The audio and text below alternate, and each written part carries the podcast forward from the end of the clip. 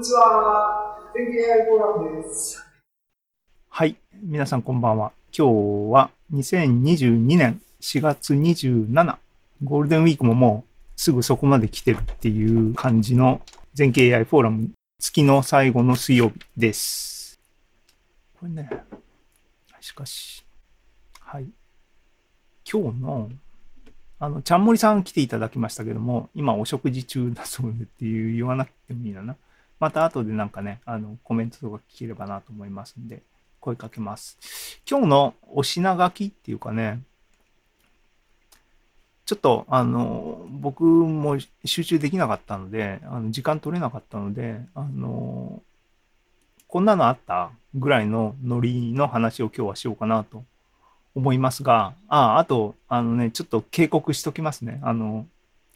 警告っていうのはさ、あの、スクロールあんまり下にしてなかったから、それ以前、事前にね、多分注意。あの、音だけ聞いてる人は大丈夫だと思いますが、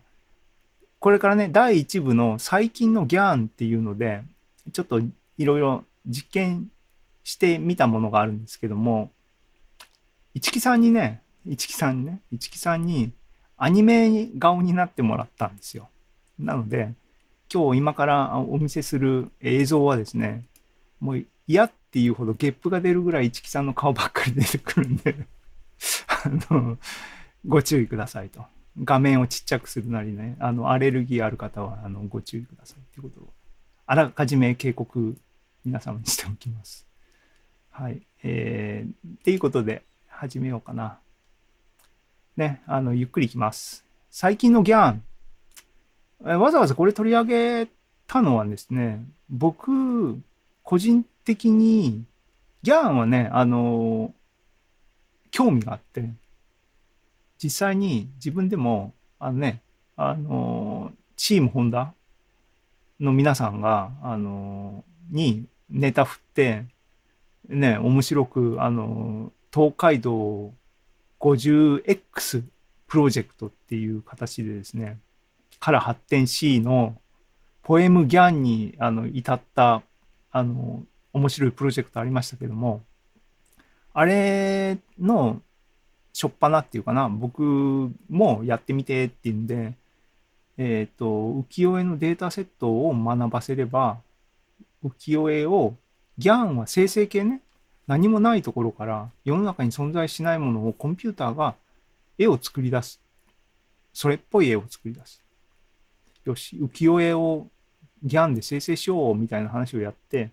その時も、あれは何だっけ？えっ、ー、と、ギャンはその頃いろいろ盛り上がってた時ですからね。えっ、ー、と、もう名前忘れちゃった。あの、解像度を上げていくとか、クオリティを上げていくとか、そういうのでいっぱい研究が出てた頃で、NVIDIA とかが率先してやった頃で、ただ、その時の僕の印象、その時の多分それ以前は、オートエンコーダーのノリで画像生成系をディープラーニングでやるっていうのがその前段階であって、その頃はね、画質がね、結構、あの、いわゆるコンブネットの、あの、チェッカーボードパターンみたいなのが出ちゃうねとか、これあの、ジェレミーのね、ファスト AI のセッションでも、それをどういうふうに、あの、軽減するんだみたいな話上がってましたけども、そういうレベルからして、なんか画質的にね、明らかに、ああ、これなんか、あの、そういうギャンとコンピュータ、ディープラーニングで作った映像をねって、ちょっと残念だね、面白いけどっていう印象がずっと頭の中にね、こびりついてたんですね。で、だから、あの、本腰、あの、面白いけど、例えばね、実用的なサービスにならないねとか、ビジネスでは使えないかなっていう気がずっとしてたんですが、あるいは、えー、NVIDIA の研究者とかね、Google の研究者みたいな、潤沢な計算リソースをガンガンぶん回せる人たちは、そこそこいいものができるんだけど、庶民は、あの、ハイクオリティなものを出すっていうのは、やっぱまだ無理なんだよね、と思ってたんですね。が、ちょっとやってみたみたいなね、最近の AI の研究の多分ね、あの、プレゼン能力も、あの、研究者の能力の一部だっていうのは、まあまあ、これは当たり前のことなんですけども、広く認知されてきたんでしょうね、きっとね。あの、モデルを、新しいモデルできたよって言ったときに、デモまで含めて、あの、もう発表するっていうかね、発表で論文が通った後にデモを公開するとかかな。あの、もうすぐに、あの、その論文で、あの、できたものがみんな確認できるし、使えるし、それをもとにまた発展しますからね。そもそも TensorFlow を Google がオープンソースで出したっていうことが今のこの発展を作り出してるようにね。あの、っていう感じで、あの、すぐに試せるデモとかもじゃんじゃん出てるので、ちょっと試してみたんですよ、今回。面白そうなのを Twitter でちょろっと見たやつをね。試したら、画質的には、すげえなぁと感動したので、今時のギャンはすげえっていうこの感動をね、一応あの、薄い話ですけども皆さんに共有、全景 AI フォーラムの話としてね、共有したいなと思って今日はこの話をします。最近のギャン。で、きますと。これね。ものは、デュアルスタイルギャンっていうものに関するツイートね。綺麗なお姉さんがこういうツイートしてて、何かっていうと、この DualStyleGAN のモデルを、今時ね、 Hugging Face が、 Hugging Face といえば、 Transformers っていうライブラリーを出してるところですけども、で、有名ですけども、えー、 Hugging Face が、えっ、ー、と、 Spaces っていう名前で、えっ、ー、と、いわゆるディープラーニングのモデルのデモサイトのホスティングをフリーでしてくれてるのかな？をしてくれてるんですよ。だから、ディープラーニングのデモをポンって置けるし、それをみんなが試せるっていうね。で、この DualStyleGAN の、えー、 Hugging Face Spaces のサイトができてるよって言って、私もやってみた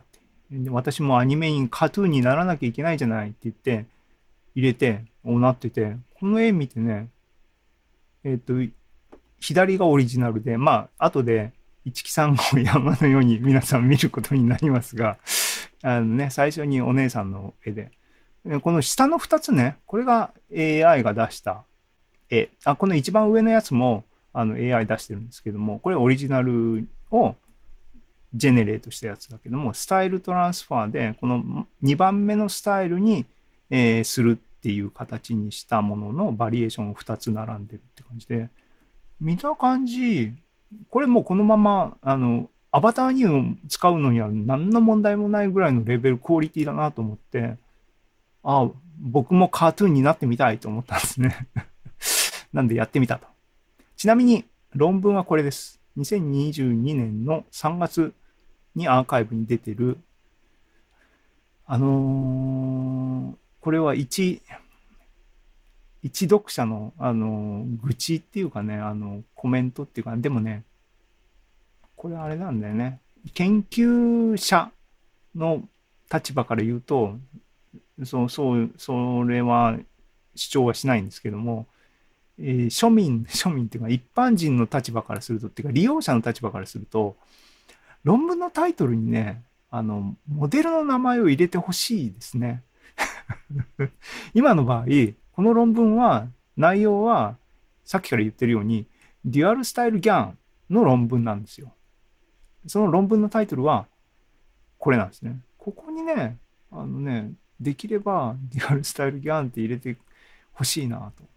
じゃないとね、後で見返した時にもわかんないですね。思いました。あの、愚痴です。が、ね、この一発目サムネに書いてありますが、えー、左が実写のインプット画像で、えっ、ー、と、アニメ調に、えー、スタイルトランスファーしたのが2番、2個並んでてとかっていうふうにいろんなタイプのアニメに左側の写真からできるよっていうのがここに書いてあるんですね。で、それが、えっ、ー、と、まあ、これ、サイトのプロジェクトページを回りますと。で、えっ、ー、と、GitHub にもね、当然、もうモデルがオフィシャル PyTorch インプリメンテーション出てまして、だから、クローンしてきてね、自分のマシンで GPU ぶん回して、ぶん回すっていう、でも僕もあの回してみましたが、学習済みモデルをダウンロードしたからか。あの、自分でも計算できますが、それがさっき言った、 Hugging Face のね、あの、 Spaces でホスティングされてるんで、画像だけね、もう、ディープラーニング全然わかんない人も、自分の顔写真があればアップロードすればアニメにできるっていうんで、あの、皆さんもアニメ顔のアバターが欲しい方は、行ってや、やってみてたらいかがでしょうか。これね、あの、ネタが顔なので、あのね、実験しようと思ってね、あの、友達の画像とか顔とかをね、ネタにするのはいけないんで、仕方なく自分の顔でね、今日わーってやりますけども、皆さんもね、あの、自分の顔で自分で笑ってくださいっていうことですね。はい。っていうことで、あの、実際に試さないと実感できないんで、試してもらおうと。その素材は一木さんですっていうことで、一木さんの今、今ね、ここマイク映って、ピアノ映ってるところですけど、ここでパシャッと撮った、スクショでね、あの、撮った一木さんの、ちょっとヒゲ濃いんですけども、あの、この人、この顔でアニメに、あの、デュアルスタイルギャン試してみたっていう話です。で、まず最初は、あの、っていうかね、そう、これ失敗談っていうか、えーっと、結果、いや、最初に、さっき、今言ったようにね、あの、スクショをね、Mac でスクショ、えーと、コマンドシフト3って押すと、スクショ取れるんですが、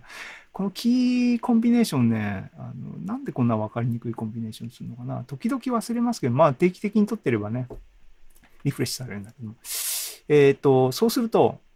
デフォ PNG で保存されるんですね。で、PNG は、オプションでアルファチャンネルが入るんですね。あの、詳しくない人も何を言ってるのか関係ないと思いますが、えっ、と、透明度のチャンネルが RGB の他にあって、カラーチャンネルが3じゃなく、RGB の3じゃなくて4の画像フォーマットになりうる。で、あの、必死にね、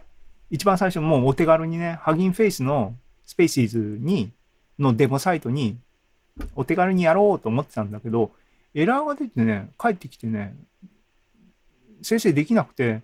なんでだろうなと思って、諦めるかなと思ったんだけど、あの悔しかったんで、どうしてもアニメになりたかったんで、あの GitHub にね、今言ったようにコードも出てるので、クローンして、えっ、と、クローンしたら、コラボノートブックのフォーマットっていうかな、あの、コラボノートブックもあったので、それを単純に開いて、Google コラボでパーッと実行して、あ、できたできたっていうふうにやってたんですよ。だからまず最初はコラボでやったあの内容をあのスクショをお見せします。えっ、と、オチを言うと、今もうほぼ言ったんですけども、ハギンフェイス、あの、このコードをね、あの、セルでね、やってったらやっぱ同じエラーが出たんですよ。あの、スクショのアップして失敗した画像と同じものを使ってやったらエラーが出て、なんやと思ってエラーコード見たら、チャンネル数が合わんって言われて、あーと思って、JPEG にしたら通って、JPEG にしたものを Hugging Face にアップロードしたら、何の問題もなく処理できたんで、えっ、と、皆さんもしね、あの、お手軽にアニメ顔になりたい人は、JPEG ファイルにして、あるいは多分ね、PNG でも、アルファチャンネルを explicit に落とすような、あの、チャンネル数が3になるように書き出したものだったらいけるのかな？試してないですけども、あの、注意してください。っていう折り込み済みで、最初の方は、あの、コラボで順番にやっていきます。えっ、と、オリジナルはね、自分の顔、っていうか人間の顔が映ってる画像を、とりあえず適当な画像何でもいいんで、あの、与えてあげれば、えっ、と、この処理の中でね、顔を、の領域をきちんと認識してクロップしてくれます。 alignment っていうプロセス、ノートブックでも書いてるし、論文でもそう書いてあると思いますが、こういうふうに正方形のね、あの、顔領域を切り取ってくれます。で、これを素材にしてアニメ顔にするっていうふうな処理が走ります。でね、一発目に出てきたのはこれね、僕論文 時間が取れなかった言い訳してますけども、あの、きちんとこのプロセスね、デュアルスタイルギャンの、あの、中身を理解せずに言ってますけども、えっ、と、オリジナル画像を食って、何もしないでギャン的に生成した、えっ、と、あ、学習済みのモデルをですね、ダウンロードしてきてやってるわけですが、えっ、と、自分の入力で生成された GAN の生成画像がこれなんですね。なんかね、ペロンってし、いや、なんか多分微妙に自分に似てるけど微妙に違うっていうんですごい僕が見て嫌だなっていう感じに余分に感じるのは多分それで、なんか太ってますよね もうちょっとダイエットしろよ。あとちょっと若い まあいいや。これは、あの、上が、えっ、と、オリジナルで、下はギャンが生成した、えっ、と、写真、そうと思いますね。で、デュアルスタイルギャンのポイントは、えっ、ー、と、写真を、のスタイルトランスファーをするよっていう話なので、これは第一ステップなんですね。で、こいつにリファレンスとなるスタイルの対象となる、えっ、ー、と映像を与えることで、オリジナルの一木さんがこういうアニメのスタイルの一木さんになる。っていうのが、このデュアルスタイルギャンのやってることなんですね。で、実際にセルをね、でんでんでんでんってやっていくと、で、この画像のスタイルの僕を作ってっていうと、こんな感じね。左上が、えー、っと、僕に一番近い。で、えっ、と、右下が、えっ、と、スタイルに一番近い。で、横軸の変化っていうのは、色度合いが、左が僕の入力オリジナル、右側が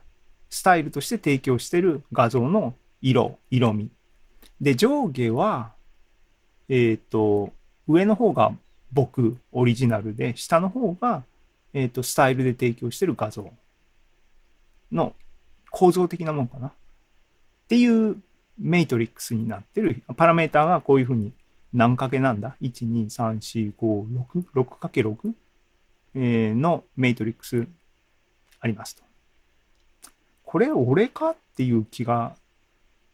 しますけどね。もう出発点がさっきも言ったように、ちょっとふくよかな感じになってるんで、これそもそも、これがもうすでに僕じゃないだろうと思うんで、なんかね、でもこの上の方の右側の方とかこういう人いそうですよね。ちょっと濃いめの人。はい。えー、っていう感じで、でも、見てて面白いなっていう感じですよね。よし、やってみようと、他のやつもね。こういう、こういうイラスト、アニメっていうかね、イラストありますよね。こういう風に僕なってみたいと思ったらどうなったかなんかね、気持ち悪いところありますけどね。こんな感じの画像が生成されるんで、それぞれの画像は、あの、綺麗ですよね。全然こう、あの、なんだ、コンピューターが作った画像っぽくないっていうか、まあ、あのね、イラストとしても通用するような感じだなと思って。で、まあ、いろいろ実験したんですけども、こうなんかね、3D グラフィックスっぽい、ピクサーっぽいっていうかね、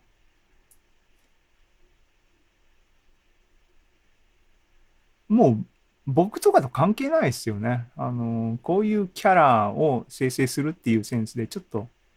あれね、似てるといえば似てるのかな。メガネがなくなってるのが僕気になる。まあ、そもそもフレームレスで、あんまり存在感のないメガネしてるんですけども、こんな感じでね、ちょっとかっこよくなりたいなと思ったんだけど、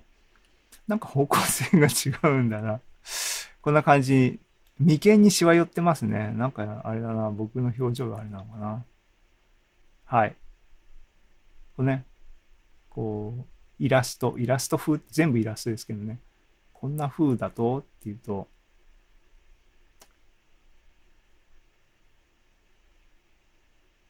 やっぱ眉間にしわ寄るな。はい。ね、あの、サンプル、 example で上がってる、ノートブックに上がってる、この金髪の女性のスタイルで、あの、僕やってみたっていうのがこれですけども、こんな外国人いるかもしんないって感じですね。あと、だんだんね、顔の性別みたいなのやっぱりあるんだなと思いますね。僕、だんだんこう、男性から、この辺でもうすでに女性っぽくなってる気はするな。なんか、あの、見てて面白いし、逆に言うと、日本人っていうかアジア人なのかな、日本人っていうかな、やっぱり髪の毛のバリエーション、今でもこそいろんなね、髪の色をね、明るめにする人とかたくさんいますけども、やっぱ黒、髪に固定っていうのはかなり狭いですよね。表表現っていうのかな。あの存在が？存在感？あのプレゼンテーション的なバリエーションが？って感じますね。だって一番上のラインで僕っぽいやつでも髪の毛もちろん顔だけじゃなくてスタイル雰囲気も変わってますけどももう別人ですよね。これ全然ね。色が変わ髪の色が変わるだけでね。まあいいや。はい。面白い。しどれをとってもそれっぽいっていうかね、あの、使い物になるっていうかね、あの、ツイッターのアイコンとかに全然しても問題ないですよね。むしろ綺麗な感じですね。はい。で、今言ったように、最初ね、この Hugging Face の Spaces のデュアルスタイルギャンのサイトでやろうと思ったんだけど、できなかったんだけど、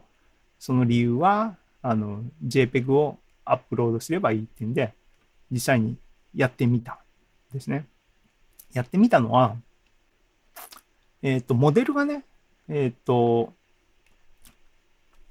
さっきの、あのー、さっきの学習済みの論文のスクショとか見てたら分かりますが、どのスタイルにするかっていうののバリエーションね、モデルのバリエーションがあって、今ずっとカートゥーンのやつでやりましたが、風刺画風のモデル、アニメ風のモデル、とかいろいろあるんですね。それがもうここにセットされてるんで、そういうのバリエーション試してみようと思って、試して、あの、試し直してみた。で、さっき言ってるように、このね、ふくよかな僕っていうのが、ギャンが、僕の入力からギャンが生成したやつで、こいつは変わんないんですけども、これに、カートゥーンの、あのー、やつを適用して、えー、た結果がこれっていうんですね。さっきの 6×6 のメイトリックスじゃなくて、典型的なものっていうかね、あの、1、2、3、3つのコーナーを多分取り出してるんだと思いますが、こんな感じの生成されます。これは、なんだっけ、カートゥーンの40番っていうスタイルで再生してっていう風に選択したらこういうのが。だから皆さんも画像だけね、準備してれば、こんな、こんな画像を、スクショ、スクショ、自分の顔をアニメ化できます。なんで、あの、面白いですよ。で、今、今試したのが、カートゥーンモデルですね。で、なんか知らないけども、スラムダンク、僕、漫画読む人間じゃないんですけども、国際、世界的にスラムダンクっていうのは有名なんですかね。なんだっけ、あのー花道くんだっけ？それぐらいは知ってるんだよね。あれだよね、スラムダンクってね。あの、スラムダンク風の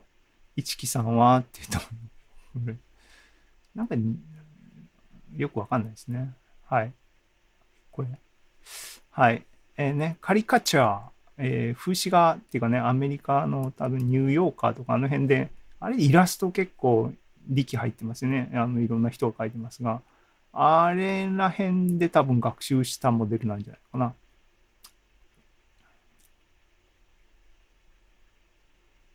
なんか妙に生々しいけど、リアルじゃなくてこうデフォルメされた感じで、いや、面白いなと思いますが、僕だと思わないでね、こういう絵だと思ったら面白いなっていうことですけど、他人風に見てね。うん。で、コミックアメリカンコミックだと思いますけども、アメリアメコミ風の市木さん。メガネがね、残ってるのが僕的にはあのポイントなんですけども、ああ僕僕っぽいっていうか、このオリジナルをなんかきちんと引き継いどるなっていう気がしました。ピクサーね、ピクサーもうここにボタンあるんですけど、ピクサーでちょっとトライしたら、すごいことになったんですけど、これはあの、多分ね、ど、どの映像を、のスタイルにするかっていうのにも結構大きく依存してると思うんですが、色味をオリ、あの、スタイルの方で撮ったやつと、色は、あの、オリジナルをキープしてっていうのと、えっ、と、これは Color Related Layers Deactivated だから、色、こっちは上はストラクチャートランスファーオンリー。あ、だからストラクチャーの方を、だけを取ったら色は引き継いでるよということで、3番目は上のやつからカラーをオフにするっていうよりは、カラーレイヤーだけ処理してるところかな。論文きちんと読みましょうねっていう話ですが、ピクサーのアニメの中に僕がメタバースみたいにね、ビョンって入ってったらこういう僕がいるんですね。気持ち悪い。はい。あの、ピクサーの世界ね。はい。アルケインっていう、もう、もうこれね、あの、ここ、あの、 Hugging Face の Spaces にあるボタンをね、試すんだったらやっぱ全部試さなきゃいけないだろうと思って意地になって全部試してますが、アルケイン、アーケイン、なんかググったら、ネットフリックスかなんかで放映されてるアニメ番組があるみたいですね。それのキャラクターで多分ガーッと学習、あの、スラムダンクで学習したみたいな、そういうノリなんでしょうね。それを知らないので、似てる似てないとか全然コメントできませんが、そういうスタイルのアニメになった僕。なんかこう、こういう漫画のキャラクターとかいいそうですよね。でもこれ僕かって僕じゃないって僕は思うんだけどな。はい。えー、で、日本のね、アニメ風。これ、これは日本のな、何のアニメかはよくわかんないですけども、こんな感じ。これは多分、女性っぽいスタイルを僕選択しちゃったんだな。こんな感じになりました。